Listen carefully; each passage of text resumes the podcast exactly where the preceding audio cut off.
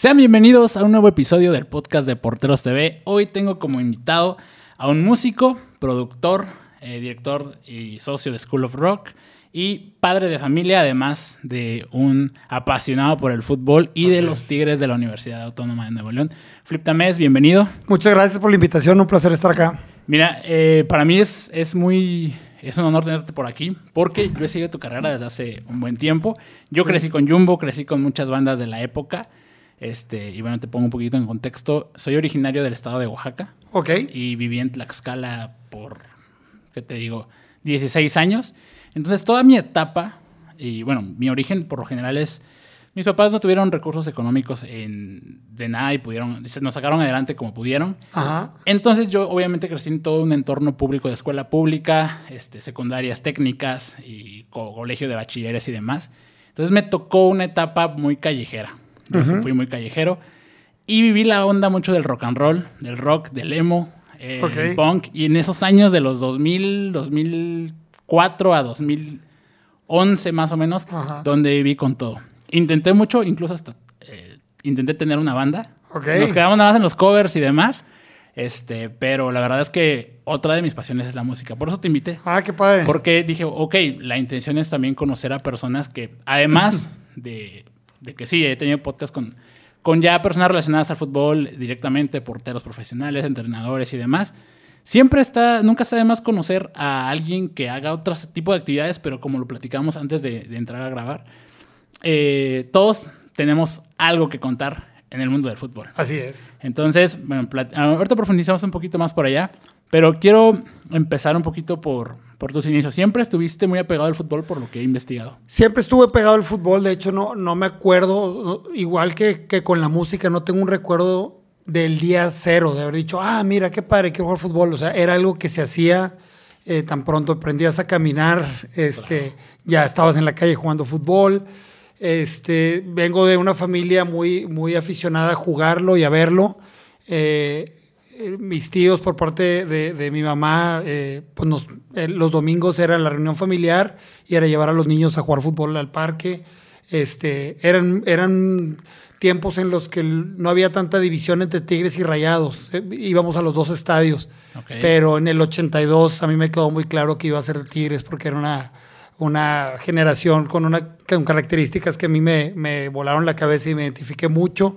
Y, este, y ahí me, me hice un tigre de corazón así durísimo. Y, y todo el tiempo lo jugué. O sea, creo que como todos los que lo hemos practicado, alguna vez soñamos con, con ser profesionales y, Claro. y es, es complicadísimo, ¿no? Y tampoco, tampoco soy el, el crack de cracks, ni mucho menos, pero disfruto mucho y, y- y- ojalá pueda seguirlo practicando muchos años más. ¿Y de qué jugabas? Siempre fui defensa. Siempre has- Sí, desde primero de primaria fui defensa. Obviamente hay equipos en los que este, te ponen de otras posiciones, en, algún, en algunos torneos todavía en, en el TEC, en Intramuros, así sí llegué a jugar de delantero, de contención, pero siempre fui central o lateral izquierdo, desde niño. Ok, muy bien. Y, eh, ¿cómo, cómo fuiste llevando el- la parte del fútbol y la música a la par? Sí, mira, el, el fútbol era, como una parte muy escolar. O sea, yo, yo estudié con los maristas toda la vida, eh, aquí en el Instituto Franco, luego la secundaria en el CUM, incluso la prepa del UDEM ahí en el CUM. Y el fútbol era como parte muy esencial, no solo del recreo y de, y de educación física, sino era bien aspiracional estar en la selección. Este, Los torneos en aquel entonces se llamaban Comafin y, este, y era como una partida la veía muy ligada a la escuela y, y obviamente también en la cuadra con los amigos había, había mucho, mucho fútbol callejero y de, y de patio, de, de cáscara. Sí ha cambiado mucho eso, ¿no? Ha cambiado Ah, mucho eso, o sea, incluso yo ahorita como papá que veo un boom de escuelas privadas, este, muy por encima de, de los programas de fútbol de las escuelas, es otro, otro, otro mundo. Antes tú jugabas para tu escuela Sí. y yo descubrí el jugar en, en otras ligas o en otros equipos ya en carrera. O sea, antes era con la escuela y sí había estas aventuras de, de ir a, a probarte o que te llevaran a ver de fuerzas básicas o que te seleccionaran para, para un estatal, cosas de ese tipo, pero, pero realmente siempre fue la escuela. Y lo intentaste, intentaste. Eh, sí, sí, me- sí, me- sí, en algún momento, pero mi hermano mayor era, era, era mejor que yo y también era defensa. Ah, ok. Entonces nos llevaban a los dos y siempre lo pelaban a él. Y él para, para prepa lo dejó y se dedicó más a, a otro tipo de deportes, artes marciales y maratón, y muy, atlético y mucho, mucho fierro y demás. Este, dejó el fútbol y él era el, defensa, el talentoso, y era como eh, un poco la sombra de él. Eh, él iba primero que yo, es mayor, entonces ya yo llegaba a los entrenadores y, ah, pues este, eres el hermano, tal, vente para acá de defensa. Este, fui, iba como siguiendo un poco ahí sus pasos. Y lo de la música sí fue completamente fuera de la caja. O sea, eh, hoy en día tú ves a algún chavo que dice quiero ser músico, pues hay, todo en estructura, en tu teléfono tienes herramientas para grabar, para hacer un disco, para promocionarlo, para mercadearlo, para, para, todo. En aquel entonces piensa en una, en una sociedad regiomontana completamente eh, abocada al tema industrial, ¿no? Y, como con caminos de vida muy marcados a estudiar eh, en la mejor escuela que se pueda para luego tener el trabajo en la mejor empresa que se pueda y era como todo, todo muy, muy cuadrado y también este, cualquier cosa que saliera un poquito de ese camino eh, le daba mucho miedo a cualquier familia. Entonces, también lo de la música empezó como algo formativo, o sea, una clase de piano que odiaba porque yo quería estar jugando fútbol en la, en la, en la calle los veranos. Y ahí viene la maestra de piano y, y, luego me fue despertando como que, ok, pero a ver, esto está, esto está bueno. Eh, de muy chiquito, mi papá tocaba, cuando yo estaba muy chiquito, él tocaba el piano, tocaba muchas canciones de Beatles y así. Y había una guitarra colgada, pero como adorno. Y yo la descolgué y fui como sacando los primeros acordes. Y me acuerdo perfectamente, yo estaba en cuarto de primaria y un día vi el video de Panamá de Van Halen y para mí fue como un superhéroe. Me, me voló la cabeza. Yo, ¿qué es esto? esto no es como los Beatles que vi mi papá o como lo que yo había escuchado o visto antes. Realmente la imagen de Van Halen, para el que no lo ha visto, póngalo en YouTube, va volando con la guitarra, soleando, increíble. Y vendí una bici en avisos de ocasión y, y, ahí mismo fue, este, ya me llegaron, me la pagaron sin avisarle a nadie y dije, mamá, ya tengo el dinero, llévame por esta guitarra que ya hablé y me alcanza y compré mi primera guitarra eléctrica y hicimos una banda sin saber tocar. Eh, la primera banda la hicimos haciendo un recreo con los amigos en la secundaria. Y este, con dos de zurdo, o sea, con, con Chay y con Sainz y otros amigos, y este, nos conectábamos a los estéreos, los, los, modulares que había en las casas. Tenían un input de audífonos donde algo sonaba la guitarra, y esos eran los primeros ensayos, y ahí sí era, empezabas eh, a darte cuenta que le preocupaba a todo mundo. Espérate, no, ¿cómo que vas a ser rockero, güey? Eh, no, ah, estás y, y conforme se iba poniendo más serio y veía que, que pues iba gente a vernos tocar o que las bandas en las que yo iba entrando empezaban a crecer, empecé a sentir como, como había mucho nervio de que yo me dedicara a la música y una resistencia y había esa parte vocacional en la, en la pubertad y la juventud que es bien difícil porque ¿Y, tu familia qué te decía? No, no, es prohibidísimo. o sea, no había, no había ni el, ni el más mínimo apoyo y hoy lo entiendo muy bien por qué.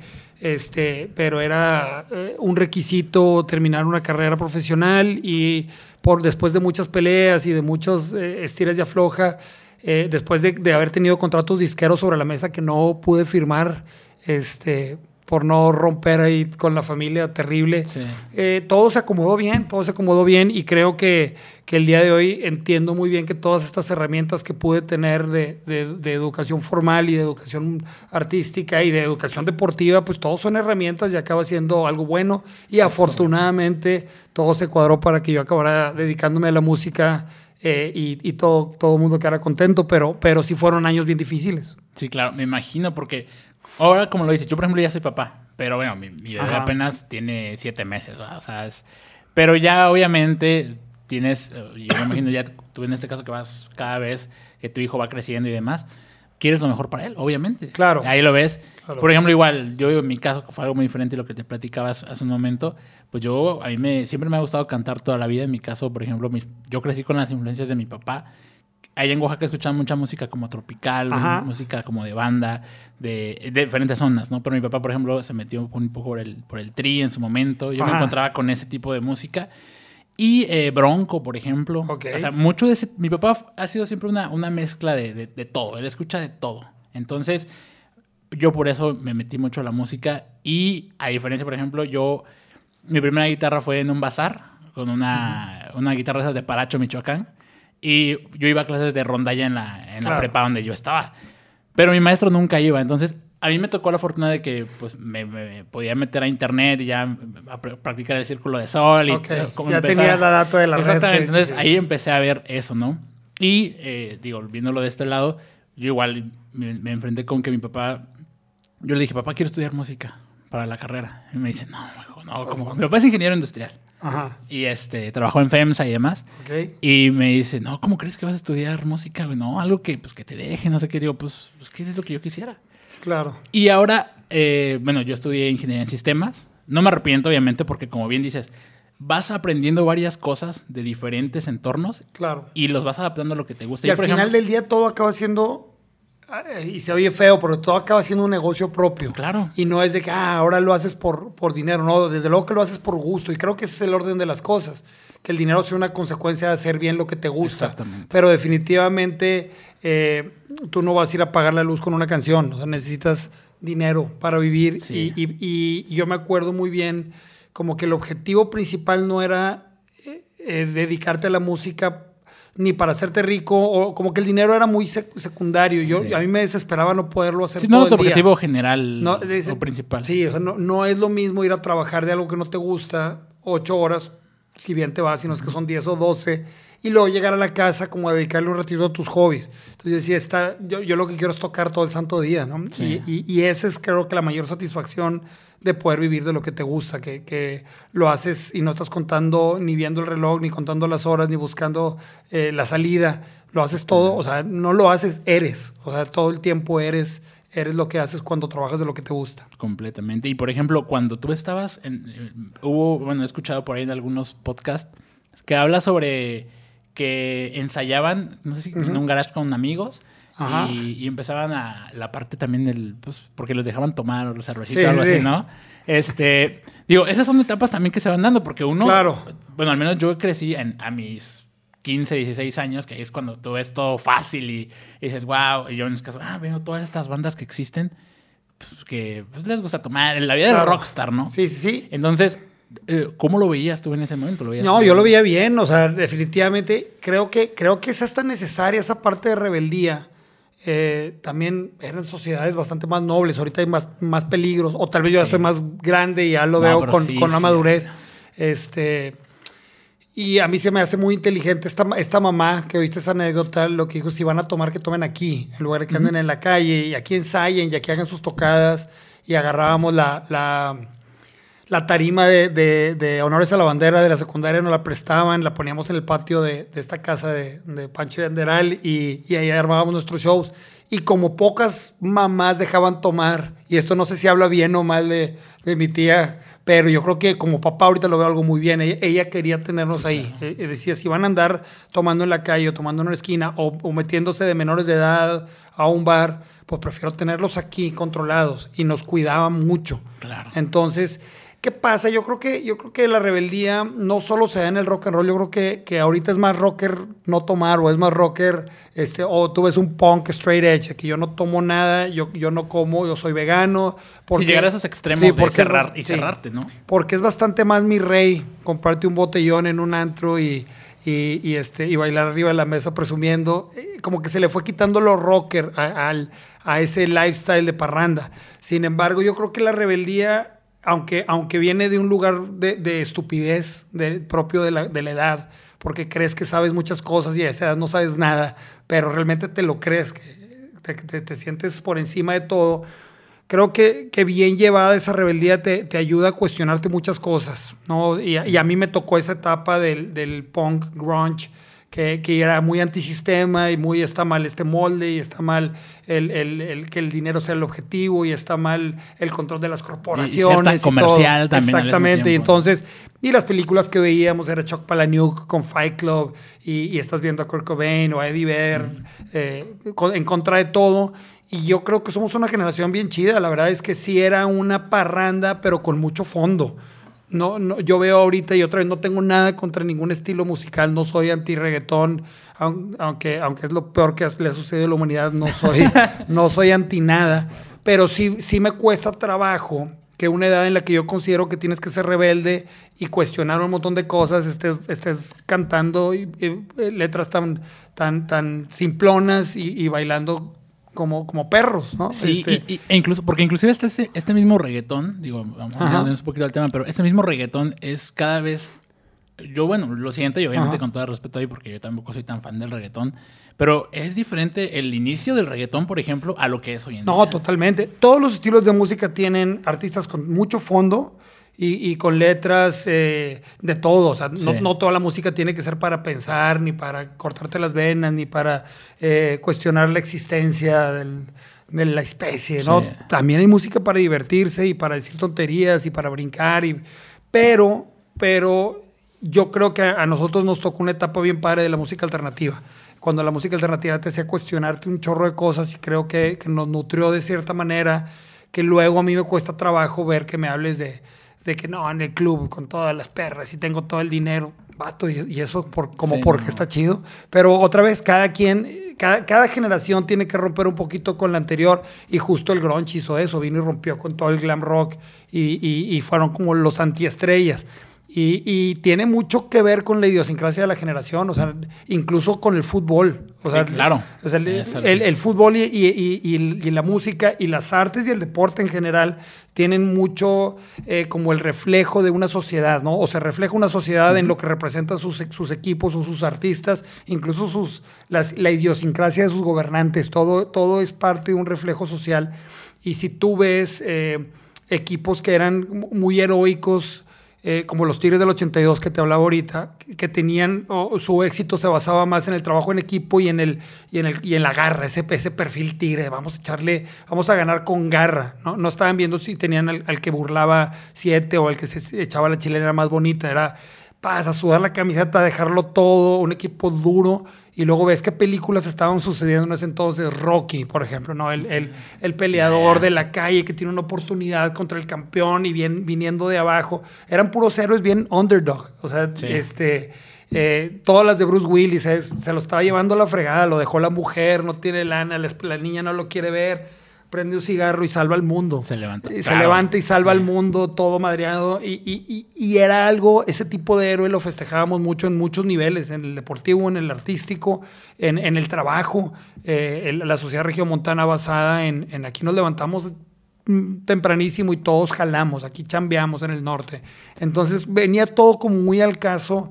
Y, y- y yo creo que es una generación muy redonda, donde, donde sí se ref- alca- alcanzaba a reflejar todavía muy bien las expresiones artísticas, las deportivas y las de nuestros grandes empresarios y gobernantes. Claro, y, como bien dices, esa, en esos años, por ejemplo, eh, la gente, como, como lo platicabas hace un momento, quizá había menos maldad o se percibía menos maldad de la gente, porque me he encontrado, por ejemplo, en TikTok últimamente clips de entrevistas de los ochentas, Ajá. cómo, en- cómo hablan con los niños eh, de- y los, los, los adultos y jóvenes sobre los deseos de Navidad, qué, cómo veían el gobierno en general, y dices, guay, parece que es otro mundo. Sí, yo no sé, yo no sé si el progreso nos ha llevado a un mejor lugar. Y, y otra vez, tampoco soy un, un- un- estoy en la tercera edad, pero, pero sí estoy en, en el, acabo de cumplir 49 años y sí veo un Monterrey muy distinto.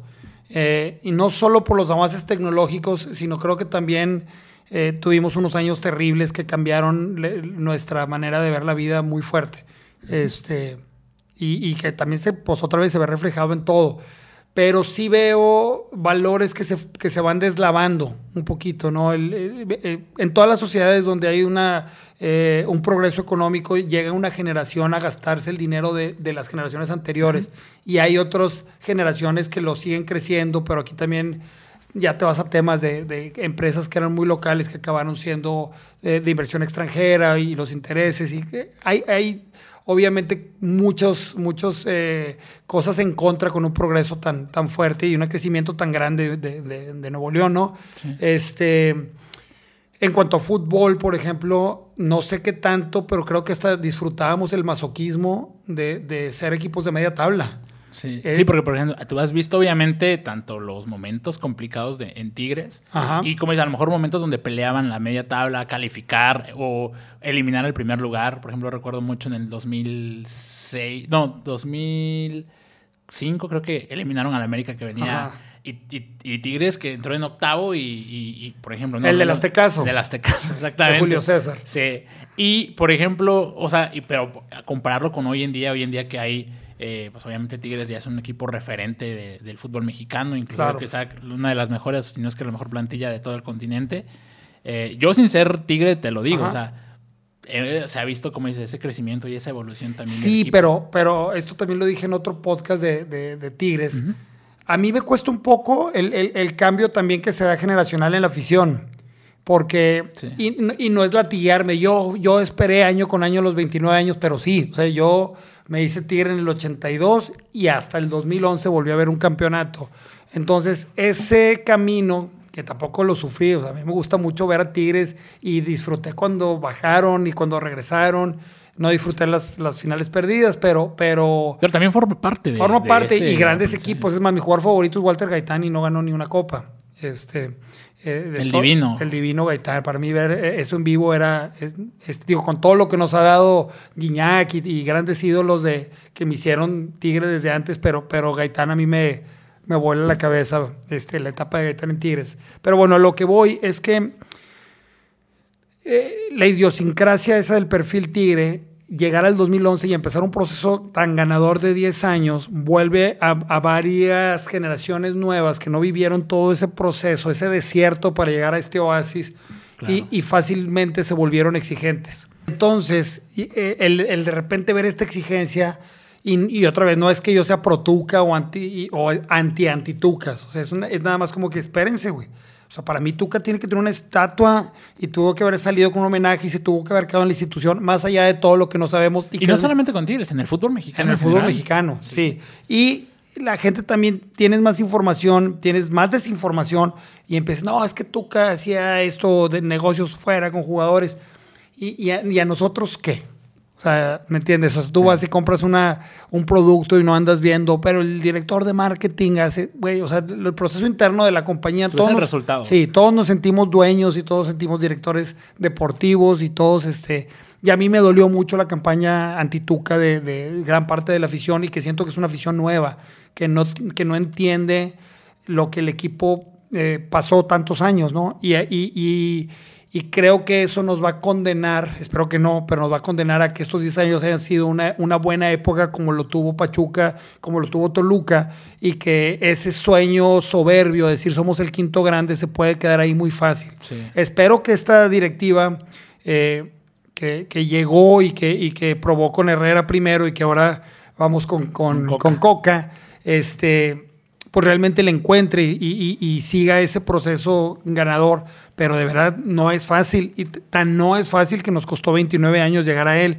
Y tan no es fácil que Toluca con grandes equipos no, no, no lo pudo también continuar. Y Pachuca siempre, siempre regresa por ahí, pero no, no, tampoco se quedó como, como un equipo grande. Es más, los equipos grandes, si tú me quitas al América, ni Chivas, ni Pumas, ni Cruz Azul, siguen con, ningún tipo de continuidad en los últimos años que, que, le pueda seguir dando ese, ese, mote de equipo grande.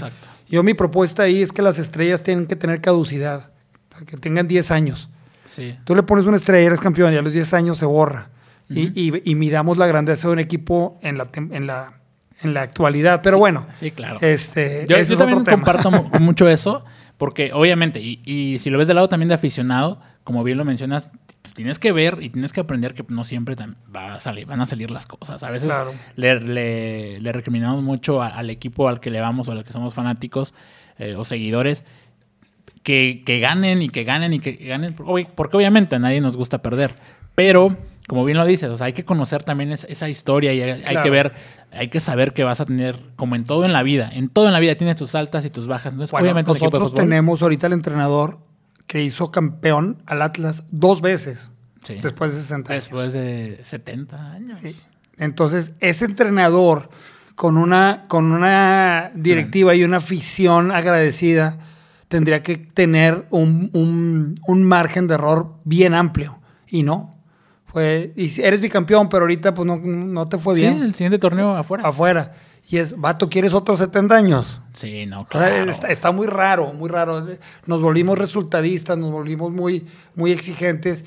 Cuando antes, y, y, otra vez puede ser, no es conformista, no es, ah, antes me conformaba con ganar el clásico. No, pero disfrutabas el que jugaran bien o disfrutabas el que tuviera una identidad con el equipo. Este, obviamente para arriba, si solo, si solo buscaras eh, ver ganadores eh, o ver fútbol muy bueno, ni siquiera veríamos fútbol mexicano. que el, aficionado tiene que, encontrarse en este espejo social que es, que, es bien bonito en el fútbol, ¿no? Y por ejemplo, tú como, como tigre, eh, y vuelvo a repetir que has vivido todos este, estos años de altas y bajas y de momentos épicos y otros no, quizá no tanto. Ah, ¿Vas al estadio o sueles ir al estadio o ibas? Eh, de soltero iba y, y deja tu soltero, va a sonar que le echo la culpa a la esposa. no, le echo la culpa al, rock and roll. O sea, la música eh, en los años más activos de, giras, este, estar aquí en Monterrey un fin de semana era algo bien negativo. Este, yo tenía que, o sea, yo, yo, los fines de semana no estaba aquí. Entonces, también antes encontrabas un boleto muy fácil y, lo del abonado fue creciendo, creciendo y se volvió, pues realmente. Eh, tonto comprar, comprar un abono para, para algo que, no quiero. O sea, no quiero estar aquí en Monterrey el fin de semana. Entonces, los Tigres se convirtieron en mis compañeros de, gira, ¿no? Y hay pues, un montón de anécdotas chistosas, raras, de, no sé. ¿Alguna que recuerdes? Pues me acuerdo batallar mucho para ver un Tigre Santos estando en Pachuca, a punto de tocar, y que yo me salía a buscar algún bar donde me lo pusieran. Tampoco teníamos el iPad con, con, con servicio de nada, o sea, era, era buscar dónde verlo y, y, que se rían de ti. No, hombre, ese, partido aquí no le interesa a nadie. Y, y entonces sí, o por ejemplo, una vez estábamos en Chicago, no estaba yo con Jumbo, estábamos justo viendo eh, los últimos detalles para que School of Rock abriera, que en México estábamos visitando una escuela ya a menos 20 grados y, este, y fuimos a un bar y, había, nada más porque estaba cerquita del barrio donde andábamos y había puro rugby. Y yo, igual los Tigres. Y pregunté si me lo pusieron. Pues, eh, eh, en Chicago hay mucho latino, ¿no? Entonces ya me aventé ese juego de Tigres ahí y así todo el tiempo. O por ejemplo, tocar en la, en la ciudad donde, donde su equipo juega. me tocó dos veces en el hotel en Torreón ver un, un Tigre Santos, pero o sea, aquí. Y, yo estar ahí con la afición de, y pues es, es bravo, es bravo, el, de Torreón es bravo. Y este y estarte picoteando sin querer, porque pues a mí eh, no soy gritón, pero pues se me sale un festejo, se me sale cualquier, cualquier tipo de reclamo. de la emoción del juego. Y de repente un señor me empieza a gritar, no la meten ni el arco iris. Y yo, chinga, le contesto, no le contesto. No, pues nunca he sido peleonero, pero, pero sí, o sea, siempre es eso. Y, luego ya en, en, en, época donde empiezas con el celular y dices, bueno, puedo pagar algún servicio donde me aviento aquí el juego, también muchos soundchecks. O sea, tú, si tú tocas en la noche, llegas a una ciudad, si estarás en el hotel, vas a hacer la prueba de sonido y en el soundcheck casi siempre te pesca el partido. Entonces ya, pues ahí lo tenía o, lo pedí ahí en el, en el lugar que, este, que me lo pusieran. Sí, pero buscabas este, la manera de, siempre, Siempre, siempre, sí. sí. Por ejemplo, la final la final de Chivas, la que perdimos con Chivas, la vi con puro tapatío, no me acuerdo dónde andaba, pero era un festival y estaba con los de Technicolor Fabric, que son de Guadalajara. No me acuerdo quién más estaba en el bar del hotel. Y como que no son tan futboleros y empezaron a tirar como madreada. Este, y yo, güey, no, no, no. A ver, patos, esto para mí es bien importante. Sí, claro. Este, y, el penal de Santander, este que, ese gran robo de, esa gran final, pues no tenía ni con quién festejarlo, ni con quién, ni con quién reclamarlo. Estaba con puros tapatíos ahí. Ay, ya me fui al cuarto todo mal viajado. Pero, pero se vuelven anécdotas de gira. O sea, yo, yo he, sacrificado el estadio por, por, por, esta historia de estar tocando y, buscando a los Tigres por donde anden. Y por ejemplo, cuando estabas aquí en Monterrey, ¿ibas a jugar? ¿Siempre has jugado fútbol? Siempre he jugado fútbol y, siempre, por ejemplo, si toco el sábado, pedí el vuelo lo más tardecito posible para jugar aquí en Calcho, ¿no? O, o, las ligas de domingo, si toco el viernes o toco el sábado, venirte temprano para llegar al fútbol. Pero también muchos de los años más activos y jugué ligas entre semana y, este, y sigo jugando, ¿no? Ok, y digo, una vez me tocó, me tocó. Sí, enfrentamos aquí en Play en el 5. En, el 5 y sí me vacunaste, creo que dos goles, ¿eh? este, y también nos tocó una reta por ahí. Eh, ¿Eres zurdo? No. No, ¿verdad? No, no, no. Derecho, pero, pero siempre jugué por izquierda. Eh, cuando yo estaba, que era secundario ya prepa, este boom de los galácticos del Real Madrid, todos los entrenadores dijeron, ahora vamos todos a carrilear ya los, ya los defensas nos empezaban a cruzar y nos pedían correr toda la cancha. Todos querían que fuéramos Roberto Carlos, ¿no? Era, fue un cambio según yo, o, en mi... En mi en tu percepción. En mi percepción, de ahí, de ahí llegó, porque me acuerdo mucho de, toda la primaria, tú aquí, de aquí no te me pasas a tú tienes que ir y regresar. Y es más, y, y, si, y si no te pasa el medio o tú lo pasaste, tú entras, pero si no, lo, lo más normal sería que tengas la opción de cruzar al centro y pegarle con derecha o llegar y, y practicar central con zurda, pero nos, nos ponían a perfil cambiado y siempre me sentía a gusto con eso. Ah, Muy bien, ¿Y, y, y sientes que tanto ha sentido que ha cambiado el fútbol de ya a la hora de jugarlo y de Ajá. verlo? O sea, el- por ejemplo, me refiero más como al nivel, porque mucho se dice que a veces el fútbol de hace 20, 30 años es diferente al, de, al actual. Tanto, Sí. obviamente, también tomando en cuenta que igual hay más tecnología en el fútbol, Claro. hay más especialistas en el fútbol, porque, por ejemplo, en el lado de los porteros, ya tenemos entrenador de porteros que ya Sí. es enfocado a esa posición. Eso es no existía. O sea, eso no ustedes son una escuela especializada de porteros y yo veo niños ahí haciendo unas cosas. Sí, ¿no? En, No la indumentaria de, porte- Sí. de, de portero, la, la indumentaria del mismo futbolista, los balones, las- la- los materiales. Yo veo un cambio fuertísimo en el nivel de información y en el nivel atlético. O sea, eh, ve- ver, no sé si está bien que tan temprano, pero verlos preocupados por nutrición o verlos preocupados por, por el, el nivel atlético. Y a nivel amateur, lo que me toca a mí, yo, yo tuve mucha suerte de encontrarme con un grupo increíble de gente muy buena que me hace jugar a mí bien. Este, o sea, yo, yo, como te digo, me gusta mucho el fútbol, nunca fui sobresaliente, o sea, nunca fui... No, pero, pero no, no eres malo. no, no, no, pero, Sí. pero no te voy a decir, ah, yo fui el crack y aquí y yo hubiera sido profesional, pero me chingué la rodilla. No, o sea, yo, yo no tenía oportunidad de ser profesional. Así, o sea, lo disfruto mucho y me gusta y creo que lo, lo fui aprendiendo a hacer, a, a hacer bien en la posición, pero a nivel amateur he estado con un grupo bien padre en diferentes equipos, que fue con, con quien jugamos contra ti. Estos vatos, eh, pasó Sí, algo. se conocen Sí. un buen, se veía que le toque. Y pasó algo, teníamos un equipo en calcho de, de gente de mi generación, ¿no? Y empezamos, eh, eh, empezábamos a, a que la vida nos pegara un poco, empezaron los primeros que, que se dejaron engordar, empezaron a tronar rodillas y nos empezamos a reforzar con chavos que eran amigos de, de, de Rola, o sea, como mi amigo Rola tiene todo que ver en, en este grupo. Anda moviendo todo. Eh, Ajá, porque él dijo, ah, hay dos chavos ahí de, del barrio que juegan muy, muy chido y yo los conozco y me los voy a traer y empezaron a- cada vez a traer más y, y a ir y a empezarse a ir los de mi generación. Y el día de hoy solo quedamos Rola y yo. Y estos que eran chavitos chiquitos, acá pues ya son adultos, grandes, ya casados con hijos todos. Y nos... Ya fuera de condición también. No, no, porque, porque muchos de ellos se, se dedican al igual que tú al fútbol. Este, Ah, o sea, en- son entrenadores y, este, y, y además juegan en, en muchos equipos y, este, Ah, ya, ya. y se mantienen muy bien. Y, y- y el que sean entrenadores también los son estudiosos del fútbol y buenos técnicos. Y, y, este, y yo me acuerdo mucho al principio empezar a jugar con ellos. De los equipos que yo venía, había cierta nobleza en dirigirte a tu, a tu compañero, ¿no? Y acá eh, eh, es una escuela nueva, bastante más ruda, donde se valía mentarle la madre al que se equivocaba y gritarse un poquito más feo. Y yo al principio lo sentí como, hey, espérate, güey, como... Estamos jugando. Y luego me dije, no, a ver, estos vatos así juegan. Y, es, y juegan muy bien, entonces mejor, mejor yo, me, yo me, me pego y a ver como que cuántos años me aguantan.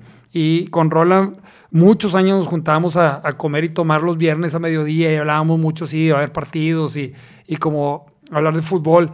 Y me acuerdo que nos íbamos poniendo como metas de que, güey, tenemos que, que, que, que seguir jugando en, en, en liga libre hasta los 40, güey hasta los 40 y era, no, hombre, güey, a los 40 ya, era, ya tenemos que estar en veteranos, no vamos a poder jugar con estos vatos a los 40. Sí.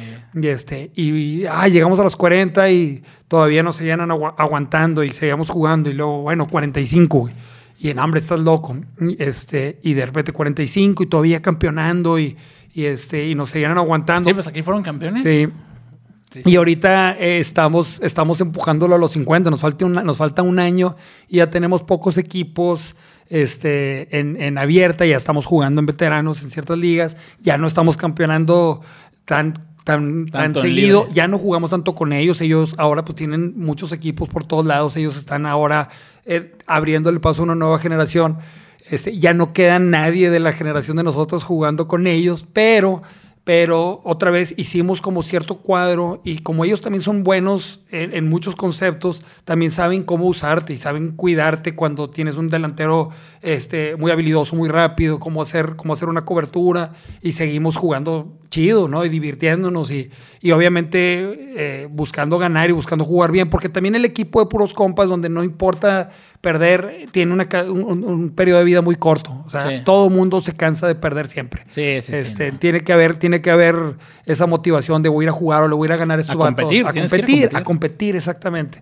Y este grupo, a, mí, pues, ¿qué te puedo decir? Los últimos, eh, pues sí, los últimos 15 años de fútbol amateur, creo que ah, son bien, bien buenos por ellos. hubieran sido muy distintos si hubiera seguido con esa camada eh, camada de gente de mi generación y me hubiera movido a, a, jugar este, amateur veteranos desde los 35, ya, este, que, que no, es porque no haya buen nivel, hay muy buen nivel en veteranos, es más, la liga, una liga en la que entré me sorprendió porque el nivel está increíblemente bueno pero, pero acá lo disfruté mucho, disfruto mucho jugar con ellos. Sí, porque aparte, como dices, a lo mejor la competencia, aunque son con más, más chavillos, o sea, la condición física te termina pesando. Sí, totalmente. claro, por más que estés en buena forma, no vas a ponerte a correr con uno de 18, 20 años que anda en su máxima punta de velocidad.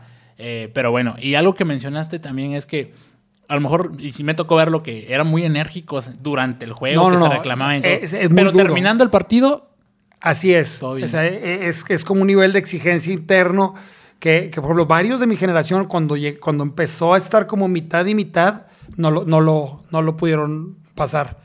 Ah, chica, ¿por qué me va a hablar así este morro?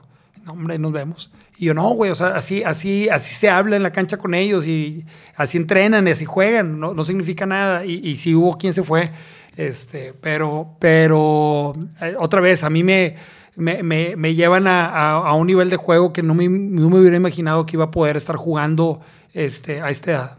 Y por ejemplo, ahorita como, como papá, que tu hijo juega fútbol y trae una buena, muy buena zurda. Sí, una buena zurda. este, ¿Cómo llevas tú el, el, proceso, su proceso en el fútbol? Ahorita más o menos me estabas platicando, pero este, mira, ¿cómo lo llevas? Es, es, yo te decía ahorita también, yo tengo, yo empecé a dar clases de guitarra en prepa. Tengo pues sí, más de 25, 30 años de maestro y, he trabajado con niños los últimos, los últimos 13, 14 años este, con School of Rock. Entonces esa parte de educador creo que me ha ayudado mucho como papá. Este, siento que, hay que medir muy bien el, el cuándo empujarlo y siempre que venga de un lugar de motivación y, viendo el fútbol eh, como una herramienta de formación como lo vemos, como, como, como la docencia musical también es, vamos a ser buenos seres humanos a través de la música, vamos a ser buenos seres humanos a través del fútbol, no calentarnos y decir, ay, güey, metí un golazo, ya, ya me vi retirado en el, en, en, el Old Trafford millonario, con un Porsche viendo a mi hijo levantar la copa. Todos lo soñamos, los papás y los niños.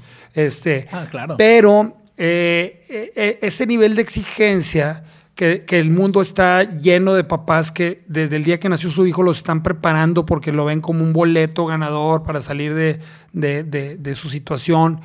Eh, a mí me preocupa más que mi hijo sea feliz, ¿no? Y, este, y esa es la, la prioridad.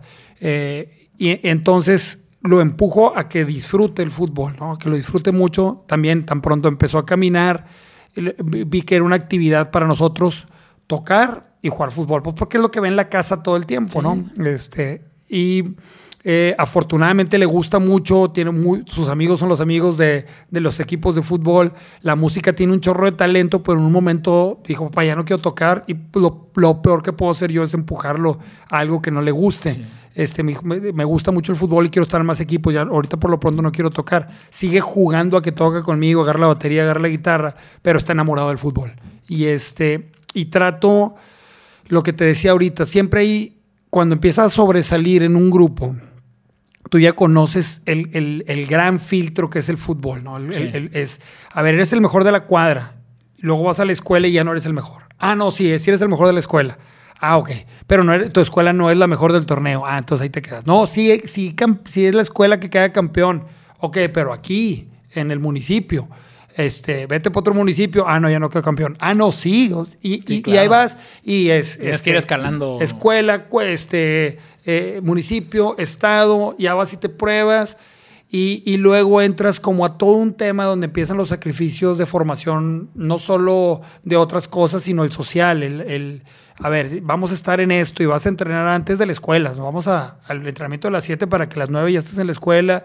Y hay toda esta bola de sacrificios que creo que tienen que llegar un filtro a la vez y siempre disfrutando. O sea, si, si, si el niño antes de los 10 años se frustra porque no quedó campeón, creo que le estás haciendo un daño o se frustra porque no lo escogieron de titular, o se frustra, pues estás jugando con una cosa que es, eh, que es muy importante en la formación humana, que es la autoestima y la, y la como la percepción de, de, del, de, de cómo, cómo ir llevando tu expectativa con tu realidad, ¿no?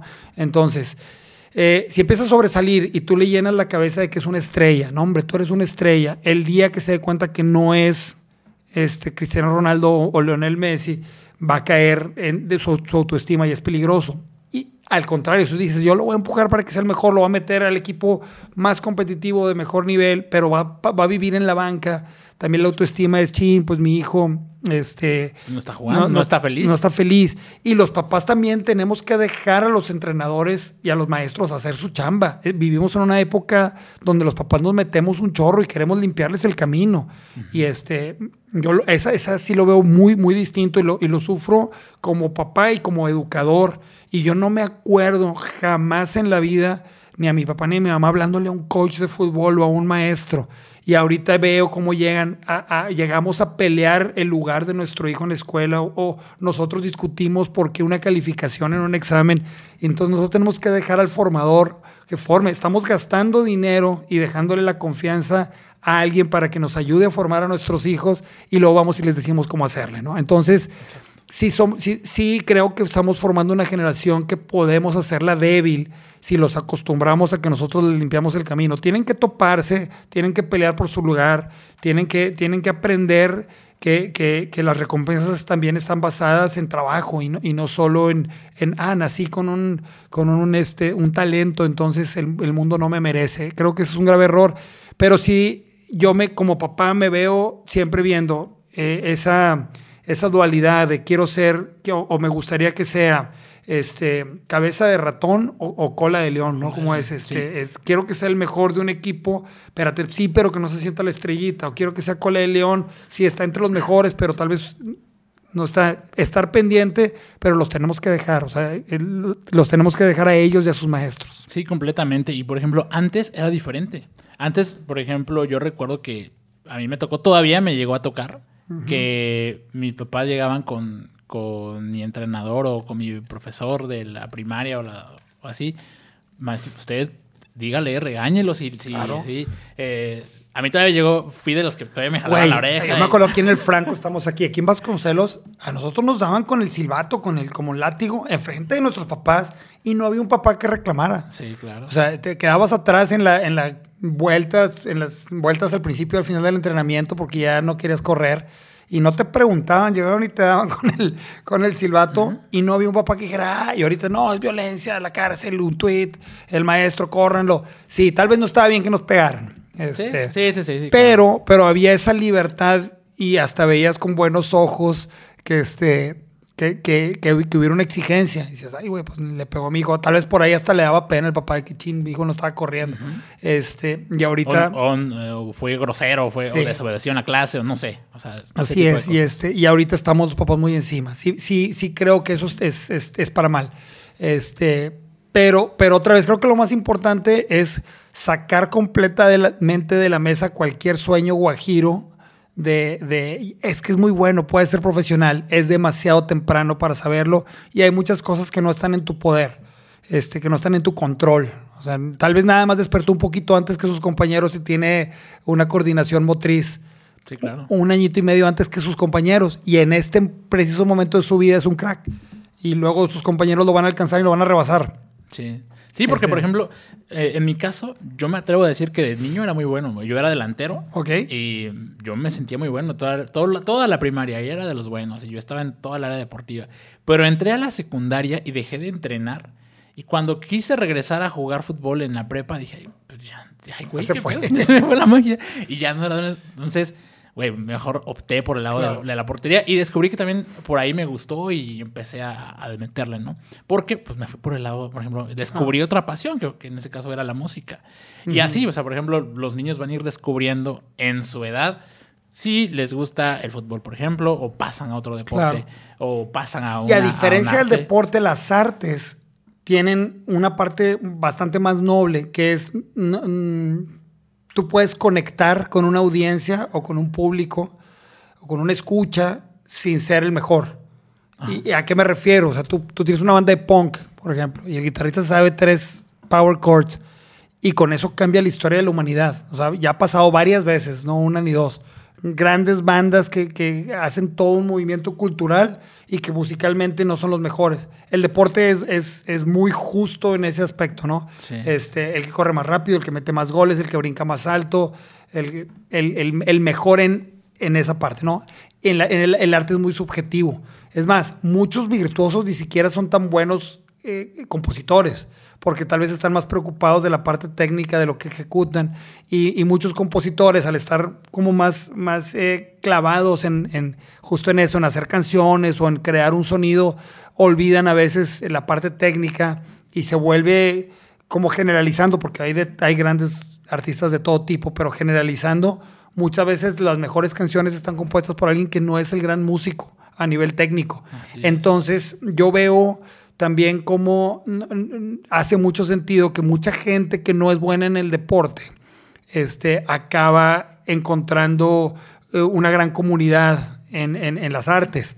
Y por eso hay grandes intelectuales que trashean terrible el, deporte, como, como, como circo social y como el Coliseo Romano y mil cosas. Pero bueno, también hay grandes, grandes escritores que encuentran toda esta parte social increíble yo acabo de terminar unos libros de Galeano que están brutales, el fútbol a, luz y sombra y, cerrado por fútbol, y de un escritor mexicano pues, de la edad, Villoro, eh, Dios es redondo, habla perfectamente de cómo el fútbol es este espejo de, social y, cómo puedes contar tu historia. Hay otro escritor inglés, Nick Horby, que hace Fever Pitch, que cuenta toda su vida eh, haciendo referencias a todos los partidos y ligas y demás, ajá, de la Premier.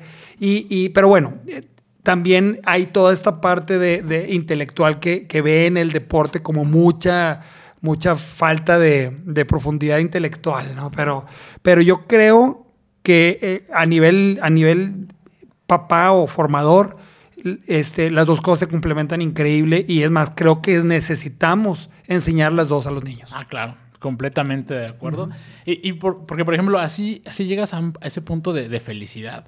Yo, yo la verdad es que los puntos más felices de mi vida es cuando hay, hablando en ámbito solamente personal, que dejando a lo mejor de la, de la familia, ser papá, obviamente, es lo máximo. Claro. Pero, dejando de otros momentos, los más felices son con fútbol y con la música. Así es. No, no, o sea, siempre. Ah, para mí también, siempre. Siempre fue. O sea, mi, mi vida te la puedo contar en, en, partidos y en conciertos. Fíjate que eh, es una vez, yo toda la prepa, te digo, fue cuando anduve metido en, en, los, en los, las tocadas a mis posibilidades allá en Tlaxcala. Una vez me tocó irlo, irlos a ver a ustedes, que fueron con DLD, allá a Tlaxcala, y me tocó en su momento a, Panda, División Minúscula, Termo.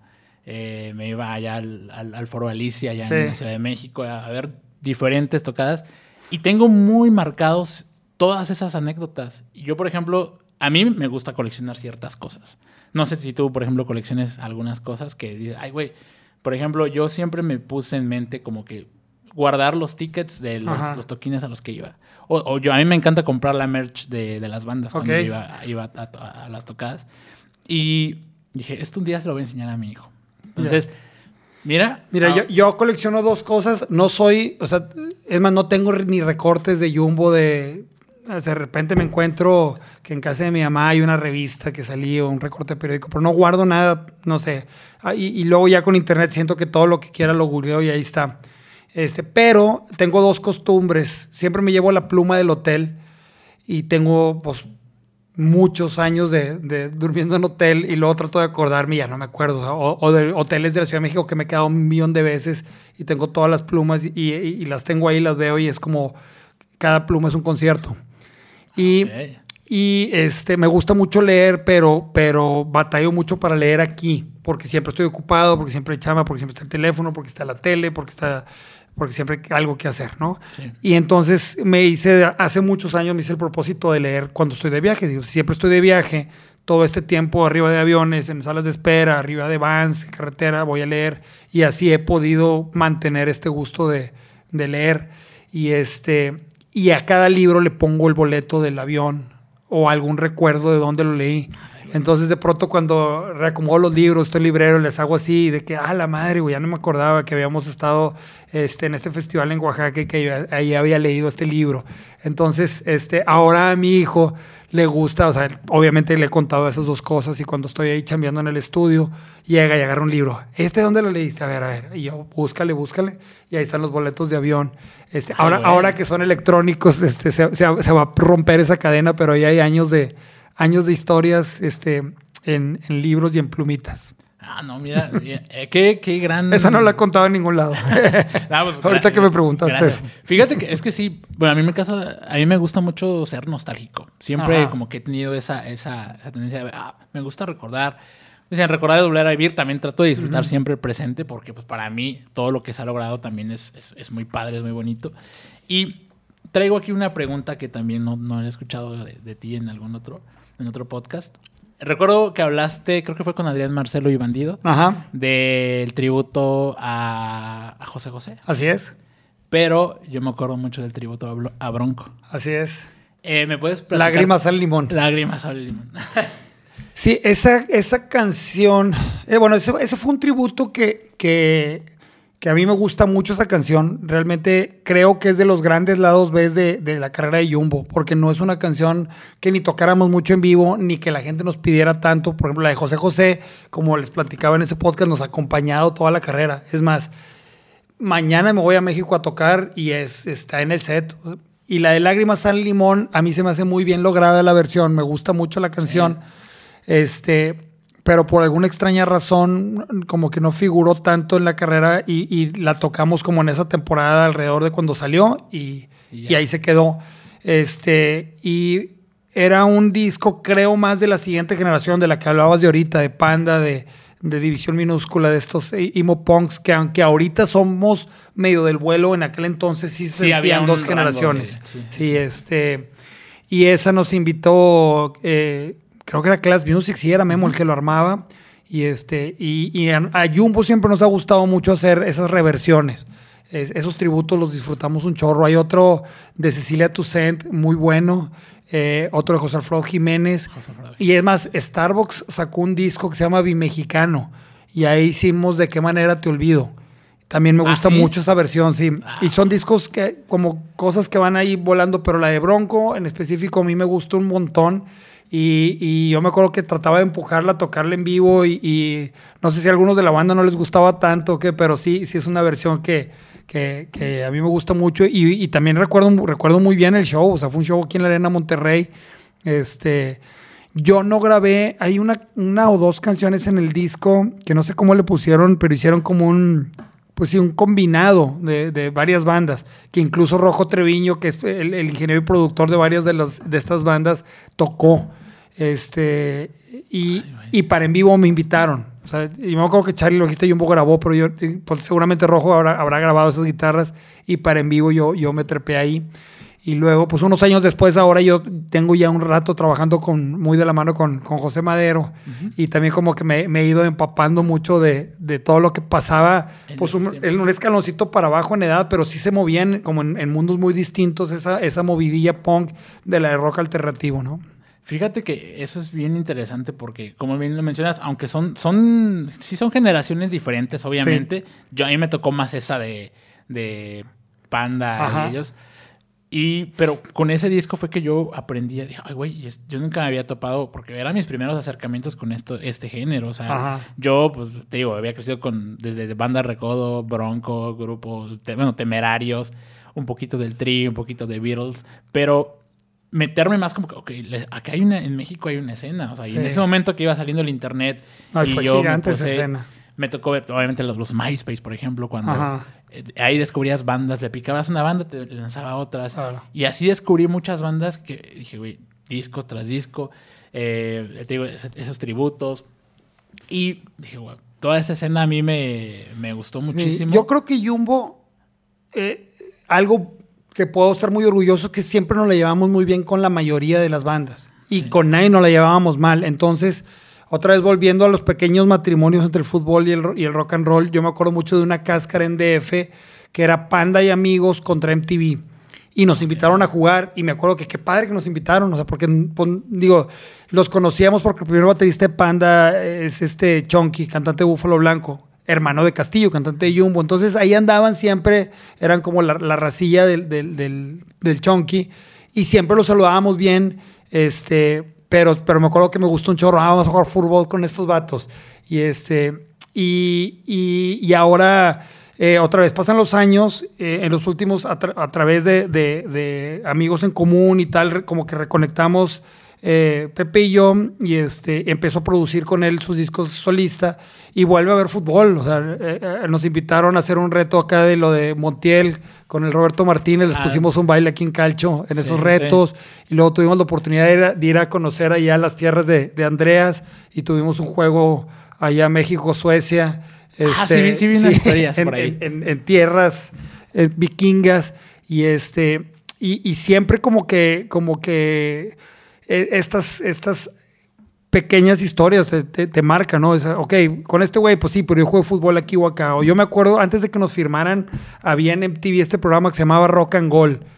Y, este, y nosotros ya estábamos en pláticas con disqueras y de repente veía, no, pues Argentina contra México y era, no sé, no me acuerdo bien si era onda los Ilia Kuriaki contra acá, no me acuerdo quién jugaba, si, si Resorte o había algunas bandas yo viéndose en la tele que ya quiero que me firmen pa, porque le están ganando los argentinos a estos güeyes. O sea, yo me, quería, me- yo me quería meter a defender el, el equipo de rock mexicano. güey. Y, este, y luego sí me tocó otras, pero no contra argentinos. Hubo unas cáscaras de bandas de, de la avanzada regia contra un movimiento que, que había ya de satélite, que eran los estrambóticos, este, eh, Sectacor, este Resorte Sí. estaba ahí. Y este, el, el- el cantante zurdo, que el dudo en aquel entonces eh, era el portero. Y este. Y luego hubo un equipo de School of Rock, también hubo un equipo de, de- de muchos músicos y, y papás, apestábamos terrible, pero nos divertíamos un chorro. Eh, cómplices músicos con los que siempre he jugado, no en este equipo que te platicaba, por ejemplo, Rosso de Plastilina Moche es muy buen contención. Ok. Y con el todavía- Te, te iba a preguntar, ¿quiénes son los más sobresalientes? Todavía juego. Los de Bolobán jugaban muy bien. Con Chalo, con, es más, llegamos a jugar juntos lo- los Bolobán, este, Rosso de Plastilina y yo, a un equipo que nos invitaron ellos, unas tres temporadas, hace un chorro de años. No sé cómo anden ahorita la- la- las de harina. Traían. No, sí, sí traían. Y Chalo, por ejemplo, Chalo es rayadísimo. Una memoria increíble de fútbol. O sea, ponerte a hablar de fútbol con Chalo está, está bien buena onda. ¿Y cómo eran los piques entre Rayados y Tigres? No, no, no tan duros, o sea, son más duros con Madero. Ah, Pep- sí, sí, ah, sí, Pepe, Pepe Pepe- es más denso para la también, sí. Este, Chalo, Chalo es, es, es- es un poco más eh, enamorado del fútbol y respeta un chorro al rival. Y sí, o sea, nunca tira una, una madreada fuerte. Pepe, por ejemplo, estábamos mezclando salmos cuando, cuando era la, la final de Conca.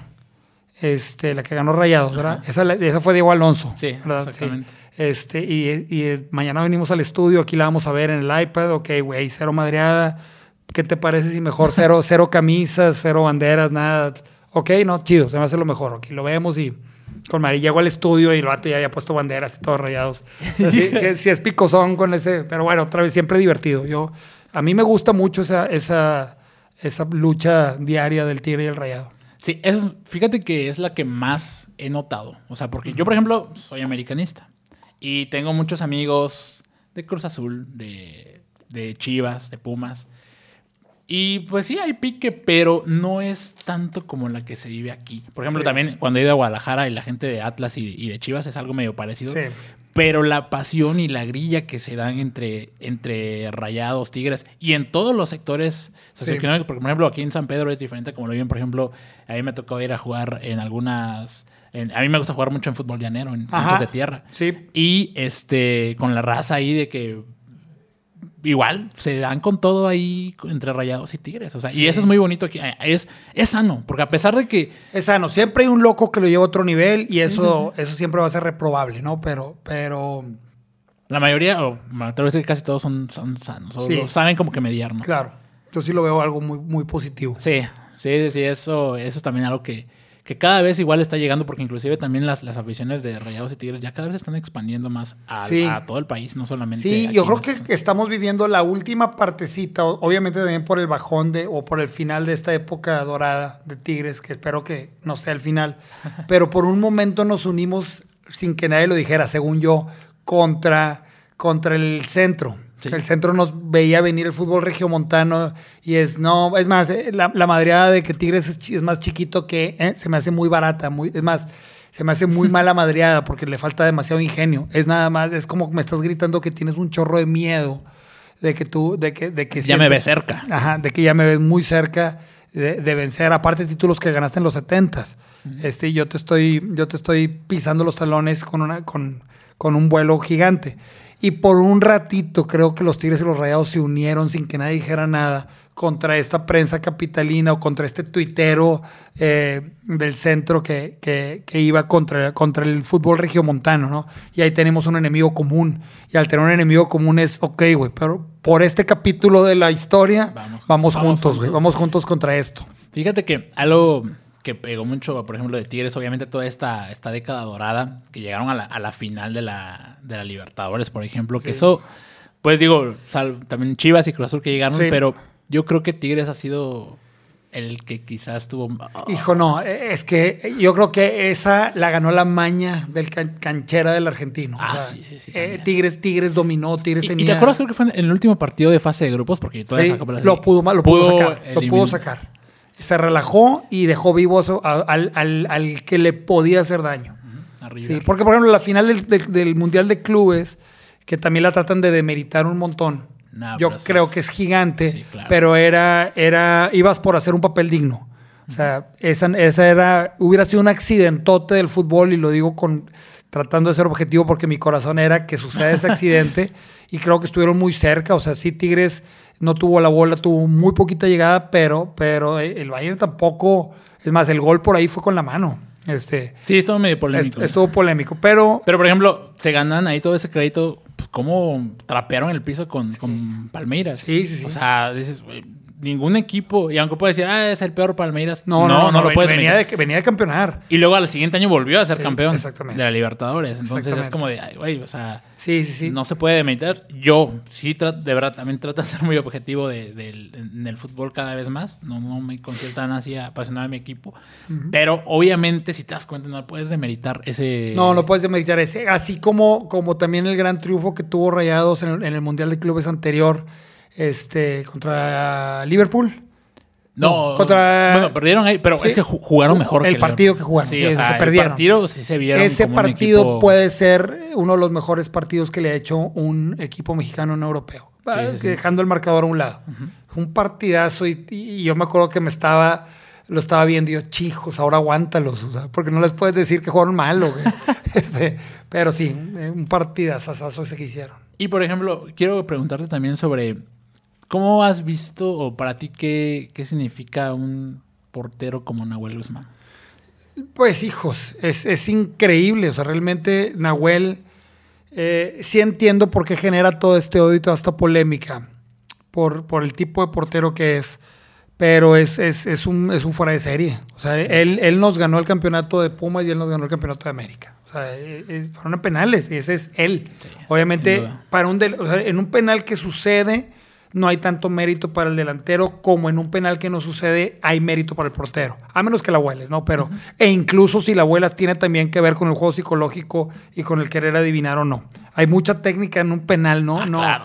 no, Sí, sí, o sea, es, es de que pues tírala, ahí está bien grande la portería. No, no, no, hay, en esos segundos pasan tantas cosas. Sí, en- Ese- y por ejemplo, ante un estadio lleno Sí. y, y demás. Y Nahuel está loco. Yo, yo creo que sí tiene esta locura de rocker, punk, este, que, que es bien divertida y que es muy sobresaliente. Es, es, es, es anti, antisistema, antirreglas. Es, es muy noble con cosas que importan. Por ejemplo, cómo ha apoyado eh, temas de feminismo, temas de diversidad a su manera y desde su trinchera. Es, es, es muy pegado a, a- a- a un perfil este, antiestrella, si lo ves así. Completamente, sí. Y este, y con unas cualidades y unas facultades increíbles. Sí, de repente, de repente tuvo rachas donde se equivocaba, pero para jugar con el estilo con el que él juega, tienes que aceptar que van a venir esos errores. En otro, en otro tema que no tiene nada que ver, pero para que lo entiendas, es como cuando empezó España a salir jugando desde abajo. es, eh, este, no me acuerdo cuál es el documental, pero donde dicen, eh, eh, este, dicen, este, este entrenador está loco, o sea, cómo nos está pidiendo que, salgamos tocando, aunque nos estén presionando con, con seis. No, no se preocupen, si le roban la bola y meten gol, no se preocupen, cuento con esos goles en contra pero vamos a salir jugando así tenga todo el equipo enfrente, porque yo quiero tener la posesión de la bola, ¿no? Nahuel es, yo voy a jugar afuera del área, yo voy a jugar a hacer fintas, yo voy a volver loco al delantero, eh, parándole de pecho cuando puedo tenerla con las manos. Voy a hacer todo esto y toma en cuenta que me voy a equivocar de vez en cuando, pero todo lo que te da es increíble. Ah, claro. Increíble. y es, sumando a, este comentario que acabas de hacer, es como Manuel Neuer, se me hace un estilo, digo, obviamente, digo, también, si lo vemos de, cualquier punto, Manuel Neuer es algo, son juegos un tanto hasta similares. Sí. a lo mejor como él con una sobriedad muy, muy, Exactamente, porque Nahuel, pues, como dices, él trae su, su antisistema y demás. Y porque sí, porque hay muchos que lo cuestionan cómo es dentro de la cancha, Nahuel. Pero, por ejemplo, fuera de también. No, pero a ver, también, aquí volviendo, contrapunteándolo con la trachada Nahuel en, en el entorno Tigres contra Rayados este, no, que quién hablador, que qué canchero, que se queda. Pero luego en, esos penales de la, de la, de la que fue la Copa América, donde el Divo de que, mira papá, que te como, todos, no, wow, o sea, el colmillo, cómo volvió loco el delantero. Y es, ok, y no, no, estabas hace unos meses llorando por Jonathan Orozco. Jonathan Orozco era igual, y como contrario era terrible. O sea, yo, lo, yo lo odiaba. Yo lo odiaba. Son, porteros que, o sea, dices, oh, desde fuera, porque no es tanto equipo. Ah, sí. Exactamente. Pero, pero, Jonathan se nos paraba en la cancha y decía, yo soy tu papá. Hijo, güey. pero obviamente el rayado pues lo, lo, arropa, lo adora. Y creo para mí que fue un grave error. Creo que se fue muy temprano de rayados. Obviamente siempre hay intereses de negocios y de carrera y de mil cosas, pero como aficionado rayado estoy seguro que lo extrañaron un buen rato. Este, y yo creo que estamos viviendo una, eh, eh, una era de un portero que no va a volver. O sea, creo que, que o no va a volver fácil. Es como, yo siento que Rayados no ha vuelto a encontrar a su chupete suazo. Yo creo que Nahuel y Guiñac, este, el día que se retiren, no va a ser, vamos por otro, no. No, no hay de esos en el mercado todos los días. No, completamente. Porque como cada equipo tiene su, fuera de serie o, tiene a presumir su, su fuera de serie. Eh, y como vienes, va a llegar otro punto que a lo mejor le puede costar a Tigres ahorita cuando ya llegue el retiro de, Nahuel y Guiñac en este caso. Pero, ¿tú cómo ves que, viene? ¿Crees que Tigres está preparando para eso? No, yo estoy muy preocupado. Y otra vez, sueno a, tu, a tuquista, pero yo vi Diablitos volar en el universitario y vi desfilar a Peckerman, a Tolo Gallego, a Daniel Guzmán, épocas muy terribles en esos cambios de directivas y en esa indecisión de, qué camino tomar. Y a mí la salida de Tuca, por como fue y, yendo a un estilo tan, tan diferente, este, perdiendo la identidad futbolística de tu proyecto más exitoso de la historia me preocupa un montón. ¿Y a qué me refiero con eso? Otra vez, no es casarme con Tuca ni casarme con un, con un equipo que nazca de abajo hacia arriba, pero tú, tú ves a la selección de, España eh, jugar o, intentar jugar como la que campeonó. Eh, el, mundial, que está, según yo está muy basado pues, en un combo de, de Barcelona con Madrid, ¿no? en, la, posesión, pero también con, con, con, los laterales madridistas que siempre van, aunque, aunque bueno, pues el Barcelona también tiene, tiene ese, ese carrileo muy bien, pero tiene una identidad. Y, y, se va a ir, o ya se fue Luis Enrique, después de, ya, se ya, se fue, y va a llegar otro y van a jugar igual. Entonces, para mí, ir de Tuca a Piojo es, a ver, aquí no hay una identidad futbolística de, club que según yo sí venía viendo, incluso de, este, en, en, todos estos entrenadores, ¿no? Si yo me regreso hasta Milok, al 82, porque el 78 no me acuerdo, estaba muy chiquito. Este, pero si yo me recuerdo a Milok, yo veo cosas de Tuca y, ahí similares. O sea, como otra vez, aunque, aunque tenga estrellas con mucho drible, los, los agarra un poquito y a la tribuna le enoja. Oye, ¿por qué tiene este vato que es capaz de burlarse a dos? Porque yo no juego a burlar, yo juego a agarrar la bola y tocarla y moverme. Y entonces, cuando, cuando un club tiene una manera de jugar y, esa manera de jugar está eh, eh, como en su, en, su, en su ADN, ¿no? Está, está así, eh, venga quien venga como jugador, como, como entrenador, este equipo juega así. Entonces, nosotros ganamos unos años, ganamos unas copas y quisimos que Tigres se convirtiera en el, en el Madrid, ¿no? O se convirtiera en el, en el Barcelona de, de Guardiola. Y espérense, güey, o sea, Tigres Sí. juega algo y, y dice, sí, pero por ejemplo, este delantero que allá fue y quedó campeón, este, con Tigres metió, metía, tenía una cuota goleadora. Sí, pero Tigres se nos encerraban. Porque Tigres tiene tanto la bola y tanto control de bola que, lo que, eh, que, que el hacer una atracción para que venga el equipo este, y, y que Tigres no cayera siempre hacía que tú tuvieras un delantero de espaldas, que no tuviera espacio, que no tuviera eh, eh, es- ese, ese margen para maniobrar. Entonces, ah, no, pues es que lo ponen donde no va. No, güey, necesitas un delantero que sepa hacer eso. Viene Guiñac y con todos esos encerrones hizo lo que quiso, ¿no? Sí, claro. O, o, por ejemplo, la llave de Damián. ¿Cuánto nos, do- nos dio Damián Ah. con todos encerrados, pero, pero era capaz de, de eso, de izquierda, meterse al centro y pegarle de, de fuera, ¿no?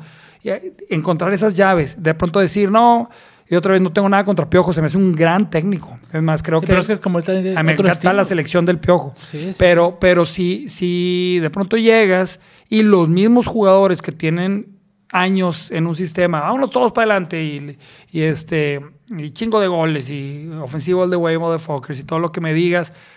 Eh, No, espérate, güey, a ver sí, qué- Espérate, güey, sí. Entonces creo que Coca es, es regresar un poquito eh, a, a esa idiosincrasia. Y otra vez, siempre deseo lo mejor para el equipo y nunca, nunca reviento y nunca trasheo, sino más bien apoyo y, y me preocupa, estoy más preocupado más por encontrar eh, quién va a ser el referente después de, de Guiñac, este, quién va a ser el referente de la puerta después de Nahuel y, y- y en- y creo mucho en los procesos largos.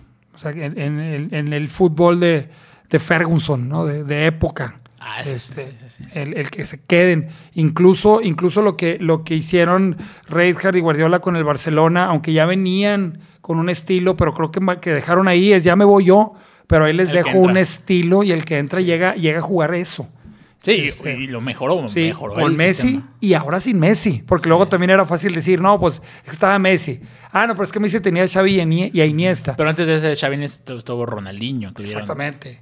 Y, este, y por ejemplo, tenías nueves frontales como Eto'o, inclusive Zlatan, y, y no los jugaban siempre frontales, eh, eh, jugaban al Barça. Exactamente. Y este- Por eso hay jugadores que no se adaptan a esos sistemas. Exactamente. También. Eso le pasó a Zlatan. Sí, exactamente. Y, a ver, por ejemplo, ya casi para ir terminando, tenemos por aquí, tengo una como serie que quiero empezar de, de preguntas rápidas, ¿ok?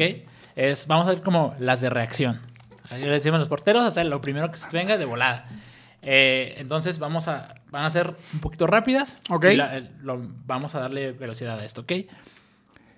Eh, ¿Tu máximo ídolo en el fútbol es Walter Gaitán. el mejor delantero que has visto? Eh, ah, el mejor delantero que, que he visto, Iñac, ¿El mejor medio que has visto? Walter Gaitán. ¿El mejor defensa? Rafa Márquez, ¿El mejor portero? Nahuel, ¿El mejor entrenador? Tuca, ¿El estadio más bonito es? la U- la- el Uni. ¿La jugada que te haya marcado? Eh, el gol de Walter Gaitán de media cancha al Morelia. ¿La mejor afición es? La de Tigres. ¿El mejor fichaje en Tigres ha sido? Creo que Guiñac. ¿El peor fichaje que Tigres ha hecho? Daniel Guzmán. ¿El mejor momento de Tigres fue? El 2011. ¿El peor momento de Tigres? Los 29 años del 82 al 2011. ¿El mejor jugador en Tigres ha sido? Walter Gaitán. ¿Qué le hace falta a México para trascender en mundiales? Estructura. El número de playera con el que juegas. El 3 o el 4. Anotar un gol al último minuto o tapar un balón en contra al último minuto. Pues por, por mi posición tapar. ¿Cristiano o Messi? Messi. ¿Maradona o Pelé? Maradona. Eh, ¿Tu máximo ídolo en la música? Eh, los Beatles. ¿Canción de Jumbo favorita? Se derrumba. ¿Canción de Pepe Madero favorita? Eh, cerraron Chipinque. ¿Canción de Serbia favorita? Celosa. ¿Canción de Luisa Vox favorita? Eh, NTP. ¿Un libro que nos recomiendes? Eh, de fútbol, Dios es redondo de Villoro. ¿Una banda que recomiendes? La acabas de decir, Serbia. Serbia, Luisa, bandas nuevas regias muy buenas. Perfecto. Bien. Eh, me- fíjate que también Serbia es una banda que cuando yo la escuché por primera vez, pues, ya son varios años, que fueron sus primeros. No fueron las primeras, pero ah, estaba. mm, Fue un poquito antes de Cama, Fantasma, Ajá. todas esas. Eh, dije, güey, estos, estos güeyes traen. Sí. No había visto una, una banda de ese estilo recientemente. Como que yo siento que, siento, ¿verdad? Que la escena un poquito así ha bajado en los- Sí. de los años para acá. Pero le veo mucho, tengo muchas esperanzas. Yo también creo mucho en ellos, pero los veo con, con ojos de papá y ahí te platico muy, muy rápido. Aunque yo ya producía, eh, creo que me hice productor con Serbia, porque los tuve de- desde muy chiquitos en School of Rock, se formaron ahí enfrente de mí en, en- en los salones de, de School of Rock, igual que Luisa, igual que, que Felante, igual que Stereo Mama, muchas bandas que, que han podido salir de ahí. Este, pero, pero con ellos em- empecé una relación de producción ya fuera de la escuela y, y como les, eso, son una gran banda, buenas canciones, este, están bien trabajados, fuimos creciendo muy juntos y- y- y con ellos también mi, mi parte o mi carrera de productor ha crecido mucho. Este, es como, como otra vez contrapunteándolo al fútbol, es este... eh, School of Rock son unas fuerzas básicas increíbles, ¿no? Donde, donde yo también me hice director técnico.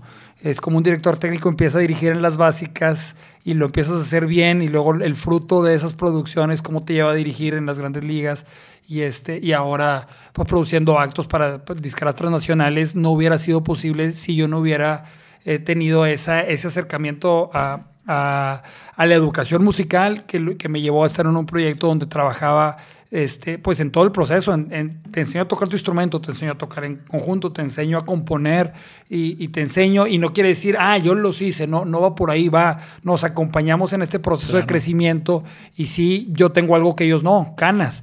Entonces, yo ya pasé por todo esto, te voy a tratar de hacer el camino lo más corto posible y este y aprender de lo que yo me equivoqué y aprender de lo que no me de lo que hicimos bien y este y, y es- y resultan cosas bien padres y, hoy aunque Jumbo eh, sigue sigue la escena y aunque yo sigo como músico activo con muchos proyectos te puedo decir que lo que más me dedico es a producir ¿no? y mucho tiene que ver este la conexión de puntos de todo eso Ah, excelente. Y como bien dices, te ha tocado formar y ver este crecimiento en, en Serbia. Y, y yo, por ejemplo, es algo que, que también he estudiado un poquito de ti, que te mantienes muy activo en, en varias cosas. Y creo que eso le da mucha esencia, obviamente, a, a tu vida. Y creo que también, obviamente, un gran ejemplo como, como padre, porque, pues, yo creo que obviamente uno como hijo, pues tu mayor figura es tu papá. Y, Claro. y ver que él está trabajando y que disfruta, tienes que... que- Claro, y a mí la parte, la parte de, de trabajar con nuevas generaciones, a mí me da una frescura increíble. O sea, a mí me. Te ves eh, muy conservado, ¿eh? Gracias. Es el- eso es el fútbol, no Sí, el rock and roll. este, pero, pero el, el- el- yo me acuerdo hace muchos años, o sea, que cuando, cuando empiezas a sentirte que en años de músico estás ya maduro. ¿no? O sea, pues, si tú ves grandes leyendas, Hendrix murió a los 27, o ese club de los 27, de, Joplin, de Morrison, y de repente cuando tú ya tienes 30, 35, y, este, y, y empiezas a sentir que las nuevas generaciones tienen, traen otro sonido, en el, el- el- el músico de rock tiene años como de perro, cada año envejece siete. Este, y te puedes hacer viejo muy rápido o, o- o pasar de moda muy rápido. Entonces me acuerdo, todos en los de Jumbo somos melómanos, escuchamos mucha música nueva, mucha música de antes, tratamos de estar muy vigentes. Sin embargo, vas perdiendo esa, esa energía que te platicaba de estar en secundaria ensayando conectado a un estéreo y que te valiera madre todo. Pues es, es natural, o sea, ya no puedes hablar de lo mismo este, a esta edad. Sin embargo, para mí estar produciendo con, con- con gente que trae esa pila, para mí es una inyección, o sea, es como vampiro. Este, me, me dan esa, ejemplo, esa energía. Neto trae toda esa onda. no, hombre, es, es, es, es- es energía pura. Sí. Y es un buen, es un buen futbolista, ¿eh? ¿Sí? Sí, sí, neto. De ese equipo de School of Rock neto y su papá eran, eran el medio y el delantero. Ah, excelente. Mira nada más. Sí, es, es buen. es- y, y, y Dani el Bataco es buen portero. Ah, sí. Sí, sí, sí, buen portero el Dani. Ah, qué chingón. Mira, son cosas que no vemos los, a los que escuchamos música, porque nada, más, ah, nos imaginamos nada más la vida de nuestro artista favorito, Claro. como que en los escenarios y que en la vida loca a lo mejor y demás, Pero pues obviamente hay una vida detrás de... Y, Claro. y todos por ahí nos metemos en esas curiosidades a veces que... Si tú decimos, agarras la fiesta, hablando de, de la vida loca, si tú agarras la fiesta más, más debrayada después del after de un festival, no tiene nada que ver con la fiesta más debrayada de un futbolista profesional. Ah, sí, sí. Sí, también. Son más rockstars. sí. Más excéntricos también. ¿no? Sí. Pero bueno, Flip, muchas gracias por, por estar haber No, hombre, estado aquí en el placer. podcast. Eh, te agradezco mucho tu, tu tiempo, el espacio. Me dio muy buenas anécdotas y, y mucho aprendizaje también. Eh, ¿Cómo te podemos seguir en redes sociales? Estoy como Flip Tamés en todos lados, pegado y con I latina. Este, Flip es un apodo de, de fútbol, me lo puso un coach en quinto de primaria y no te voy a contar la historia. Ah, ok. Pero, pero mucha gente que dice, ¿por qué Flippy? Este, es apodo futbolero. Eh, lo odiaba con toda mi alma en la infancia, era bastante bully el apodo, eh, pero, pero se me quedó y acabó ya de nombre artístico, pero no es nombre artístico, que, ah, que me voy a poner el Flip, no, era, era Flippy y luego por marca registrada a la hora de, de profesionalizarme le quitamos la I, pero, pero estoy como Flip, Flip Tamés en, en, en todas las redes. He, dejado mucho Facebook ahí oxidarse, no sé por qué, estoy muy, muy pegado al Twitter y al, y al Instagram. Perfecto, pues, bueno, pues para ahí, para que la raza te ande siguiendo. Y pues bueno, muchas gracias y nos vemos en el próximo episodio. Chao. Pues muchas gracias. Brutal.